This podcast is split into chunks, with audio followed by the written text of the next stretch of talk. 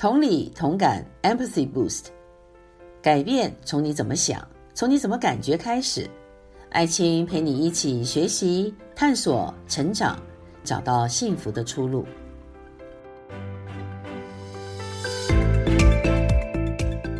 大家好，我是爱青，欢迎收听《同理同感，找到幸福的出路》。今天是《同理同感》二零二零年中的一集。最近就有人问我。有一阵子没有听到我在做节目，是不是同理同感呃要消失了呢？其实不会的了，我还是会继续努力，希望二零二一能够推出更多大家喜欢的主题。今年啊，由于这个新冠疫情，所以我整年都待在台湾，也观察到这个疫情对台湾以及对台湾以外的地方所造成的影响。那台湾是一个很特别的地方，就是这个疫情好像。对我们的日常生活的影响，相较于其他国家，真的是低很多。比如说，我们还是参加过婚礼，我们也可以到外面去吃饭、去旅游。那当然了，一个很重要的就是大家都会坚持要戴口罩。其实这个口罩它就薄薄的一层，你说它真的能够达到防御的效果吗？至少它不会使它恶化，至少它有一个防护、一个隔绝、隔离的作用。所以我们有时候就很难理解，为什么有些人他就只是戴个口罩，他就这么坚持不要戴。其实，在疫情之前，我也是对于戴口罩是一个非常不习惯的人，总觉得有一个东西在脸上很不舒服。但是因为疫情的缘故，所以就必须要戴。戴着戴着，有时候都甚至于都没有什么感觉了。这就好像我们有近视眼的人，有的时候这个眼镜啊戴在这个脸上，还在找眼镜。就蛮有趣的，所以习惯成自然。那当然，我们也是希望能够尽快的，大家能够不要再戴口罩。但是有时候想想，戴口罩也可以预防这个空气里面的一些污染啊，其实是有它的好处。但是也因为如此，我就想到我们今天要来讲一个什么主题呢？我想了很久，我就看一看今年的这些，比如说牛津字典或一些。比较有名的一些字典，他们就会选出二零二零的关键字。那牛津字典就说，他今年的做法不大一样，他不像以前只有一个字，他觉得今年有很多字可以代表。那我也看到别的这个字典，他们也会做一些选择。我就想到，那我自己呢，我要为这个二零二零选择一个什么样的一个代表字？我就想到在二零一九年年底的时候，因为二零二零它是一个很特别的。两个一样的数字重复两次，二零二零，所以因此有些人就取它的谐音，二零二零就是爱你爱你。我就想，在今年这个疫情啊一出来之后，反而这个爱你爱你变成了好像有点讽刺，就是我们真的能够爱吗？啊，所以我就想，我要为我们这个二零二零选个关键字的话，我真的很希望二零二零爱你爱你。可以延续到二零二一，爱你爱你；二零二二，爱你爱你。也就是不论这个世界如何的变化，大自然如何的变化，或者会出其不意的来了一个病毒，这个病毒它是本来就存在的一个生物体，那么因为人为的一些不注意，就产生了一个大规模的一个感染，叫做 pandemic。可是纵使如此，我们仍然要记得的就是活在这地球上的。高于所有动物的是人类嘛？人类有聪明、有智慧、有文明。经过几千年下来，我们仍然看到人类的文明，它不断的在更新、在进步的同时，我们的爱有跟着进步更新吗？或者我们更有方法可以产生对立？我在 Netflix 上面看到一个纪录片。他就讲到，就是事实上，现在在这个网络上，我们不知不觉的就把我们的信息就放在上面去，于是就有大数据来做分析，就出现一个什么现象呢？就是如果你常常会看某一类的资讯，他就会常常把这类的资讯啊出呈现在你的荧幕上。也就是我们两个人可能同时站在一个同样的地点，打开手机的时候，你同样是进到 YouTube，你看到的跟你的朋友看到是不一样的。因为有一个大数据的结果，也因为如此，反而刺激了一种两极化的对立。两极化的对立呢，就会产生好坏的一个鲜明的对比。那其实这个是一个危险的在那个地方，因为它并不是所谓的大是大非，而是我们用一些我们所收集到的一些信息，然后就把这个信息呢，把它更加的这叫极端化。这就好像我们在看人格发展，其中有一种人格的异常，我们称为 borderline，就是边缘人格。那边缘人格它就只有黑跟白，它没有办法有灰色地带存在。我记得我在。学校念有关于智商心理方面的呃专业的时候，有一位同学他就讲，他说呢，他的个案来到他的诊疗室，他就在想哦，这个要确认他的个案是不是有极端的，就是这种边缘性人格，就是只有黑白没有灰色的中间地带。他就在一个罐子里面放了很很多颜色的这个 jelly bean 啊。他就发现呢，这个个案来到之后呢，他就只会选择黑色跟白色，啊，他不会选择中间颜色。那当然，这个并不是一个什么科学验证的一个方法。我的目的就是说，如果说今天我们在上网的时候，制造了更多的对立的，也就是那种极端性的人格倾向的话，或者偏执狂，总觉得别人是不是要来害我？阴谋论这个字，conspiracy。也可以说是二零二零年一个非常普遍用的一个字，所以我们就要去想，就是我们会不会在不知不觉的是很被动的，让我们内心里面所渴望的爱，所渴望的人与人之间爱的关系就被破坏了。所以在今天，在这个二零二零年这个接近尾声的时候，我就要跟大家来谈一谈，就是二零二零爱你爱你。那我们怎么样来谈爱呢？我可以从几个角度来切入，就是比如说我们常常在讲情绪管理，其实情绪管理有很多的方法。有些人就说你要忍着，你要呃这个从一数到十，或者当你觉得要发怒的时候，你就到外面去走一走。那这些很多的方法，但是一个真正的情绪管理，就是你怎么样可以善用你的情绪资源，因为情绪不是存在来害我们的。但是我们也听过一些不是很正确的说法，比如说你的感觉会骗你，啊，你要把你的情绪控制住。其实这都是一个不是很好的暗示。他的暗示就是你有感觉有情绪是不好的。一个人有情绪就变成情绪化，多了“化”这个字就是你是被情绪所控制的。但事实上呢，我们的感觉跟我们的情绪，它可以来提醒我们，就是我到底是个什么样子的人。比如说，你可能想在公司里面，你跟一个工作伙伴两个人的心结已经打开了，没有什么问题了，我们还是可以一起来做呃公司里面需要我们做的计划案。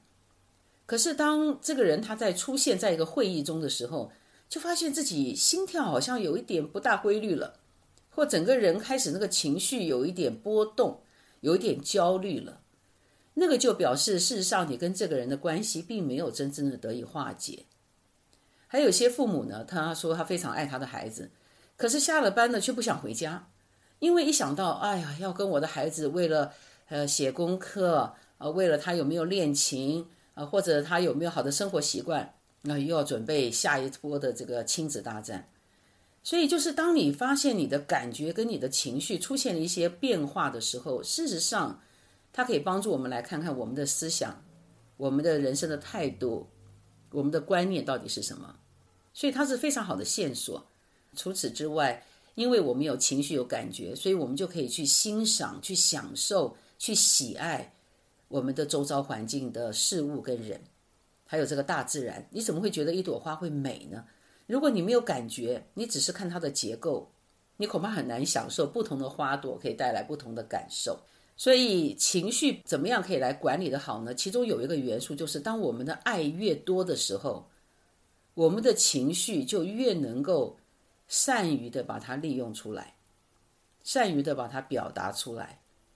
这个爱是什么意思？就是我们通常如果有一些情绪会有困扰，就是从害怕开始的。你害怕一样东西，你比如说你害怕黑，你害怕一个人啊，你害怕呃小动物。那你因为害怕，所以当远远的看到这个小动物，或看到某一个人，或每某一件事物要发生的时候，你就开始焦虑，而你的焦虑没有人可以帮你，你很孤单一个人，就开始很愤怒，觉得自己是最可怜、最倒霉的一个人。然后在这个长期愤怒之下就变得沮丧。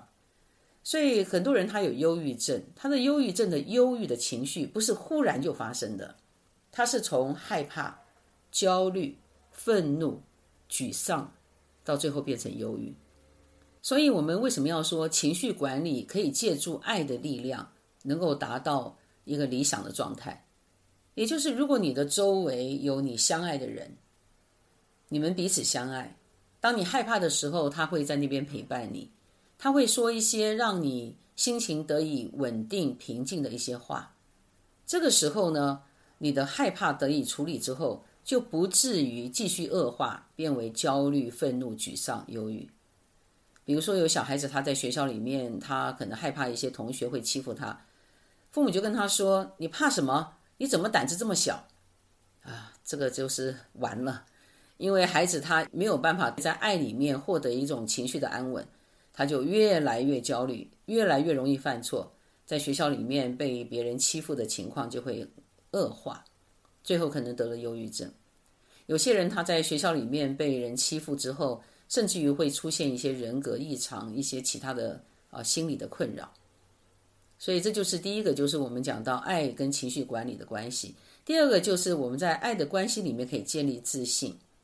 自信就是我觉得我自己有能力完成一些事情，或者我有能力去追求人生我所认为的美好跟幸福。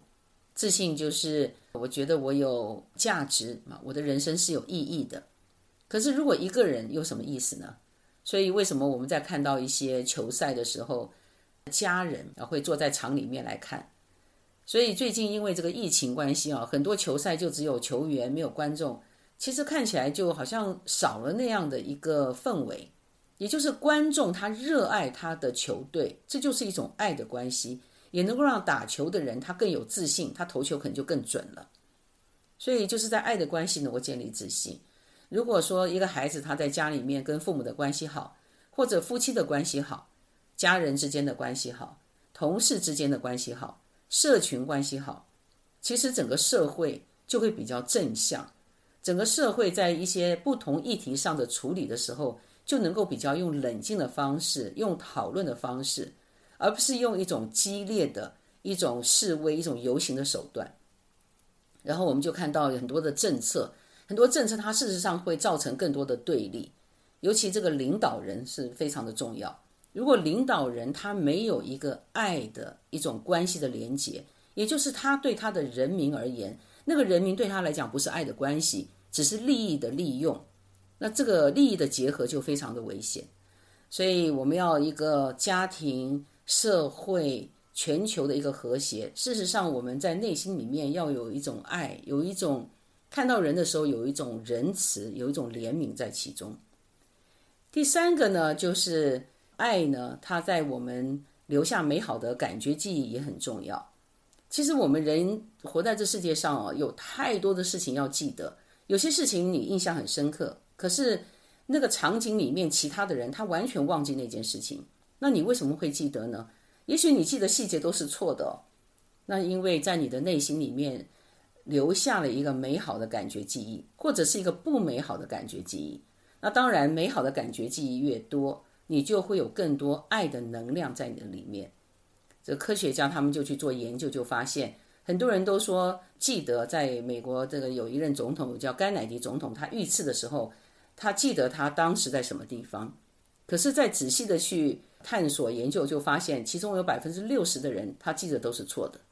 那他为什么会斩钉截铁的说他记得他在哪里呢？事实上是那个感觉记忆留下了深刻的印象。那当然那个感觉不是一个很好的感觉，但是我们如果有很多美好的感觉记忆。也就是人与人之间，常常在一些很小的事情上面，你认为不过是举手之劳，不过是一句嘘寒问暖，可能对这个人的一生产生了很多，呃，一个很重要的影响，就是他觉得他自己不孤单，是有人关心他的，有人会注意到他的，所以这也就是爱可以带来的一个很好的影响。第四个呢，就是我们有时候会跟有些人讲，你不要想太多了啊，你不要去想。那这样子呢，其实就会产生一种隔离跟隔阂，也就是如果你真的说人与人之间要怎么样去感受到那个爱的存在，当有些人他有些想法、做法跟我们非常不一样的时候，你不要很快就给他贴标签，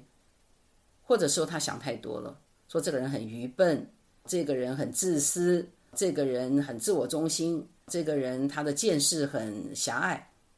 你不如去换一个角度来想，这个叫做一个爱的思维，就是对方为什么要这样想，他在想什么，他是如何想的。如果我们能够进入到这样的状态，也去自省了，就是说我为什么会这样想事情？比如说，你觉得某些人他对你好像有个成见，他对你态度特别不好，我为什么会这样想呢？是不是因为曾经跟他有一个不美好的感觉记忆，因此就全盘的打翻了这个人？那我是在想些什么？我们的脑力啊是有限的，我们如果花太多的时间去想这些枝微末节，别人这个地方对不起我，那地方踩了我一脚的事情。那真正重要的事情就想不了了，而我们如何想呢？我们怎么样可以有一个爱的逻辑？也就是说，我们怎么样可以看到别人生命当中的一个优点？这也是我今天要给大家一个很重要的一个提醒，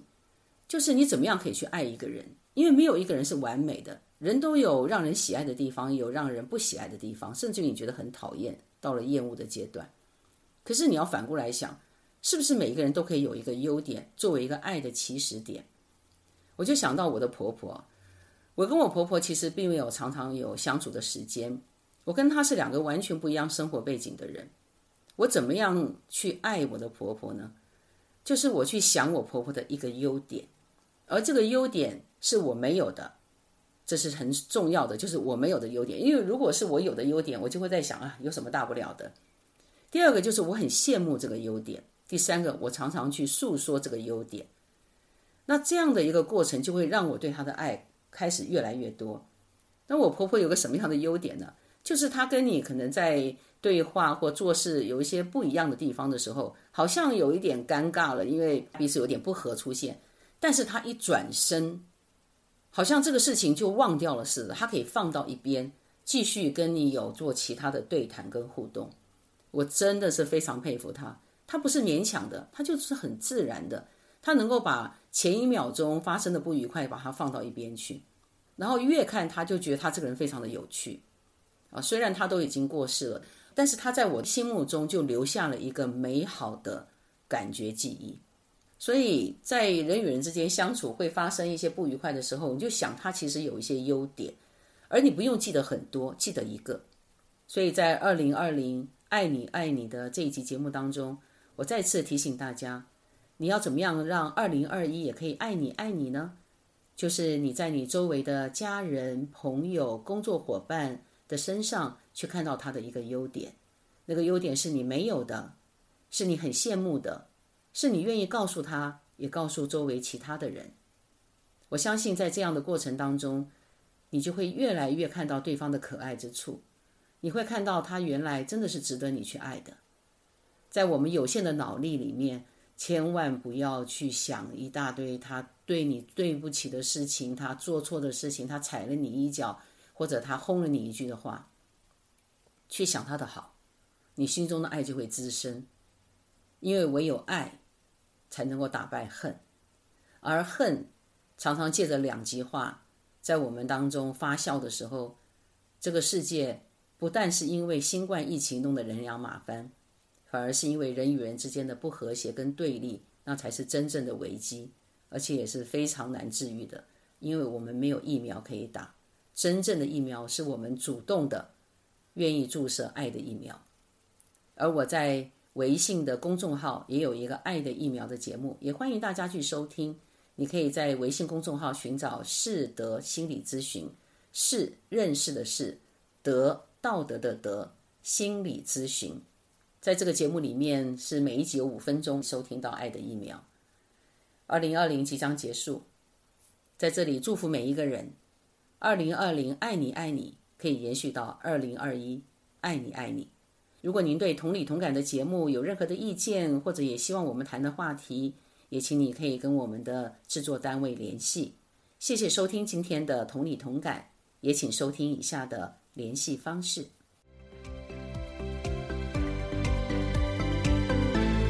欢迎告诉我们节目内容对你的帮助，也可提问生活相关的议题，例如青少年孩子为什么对父母爱理不理呢？如何不被固执和坚持己见的人惹气呢？请留言在 contact at imetalk dot com，contact at i m e t a l k dot com。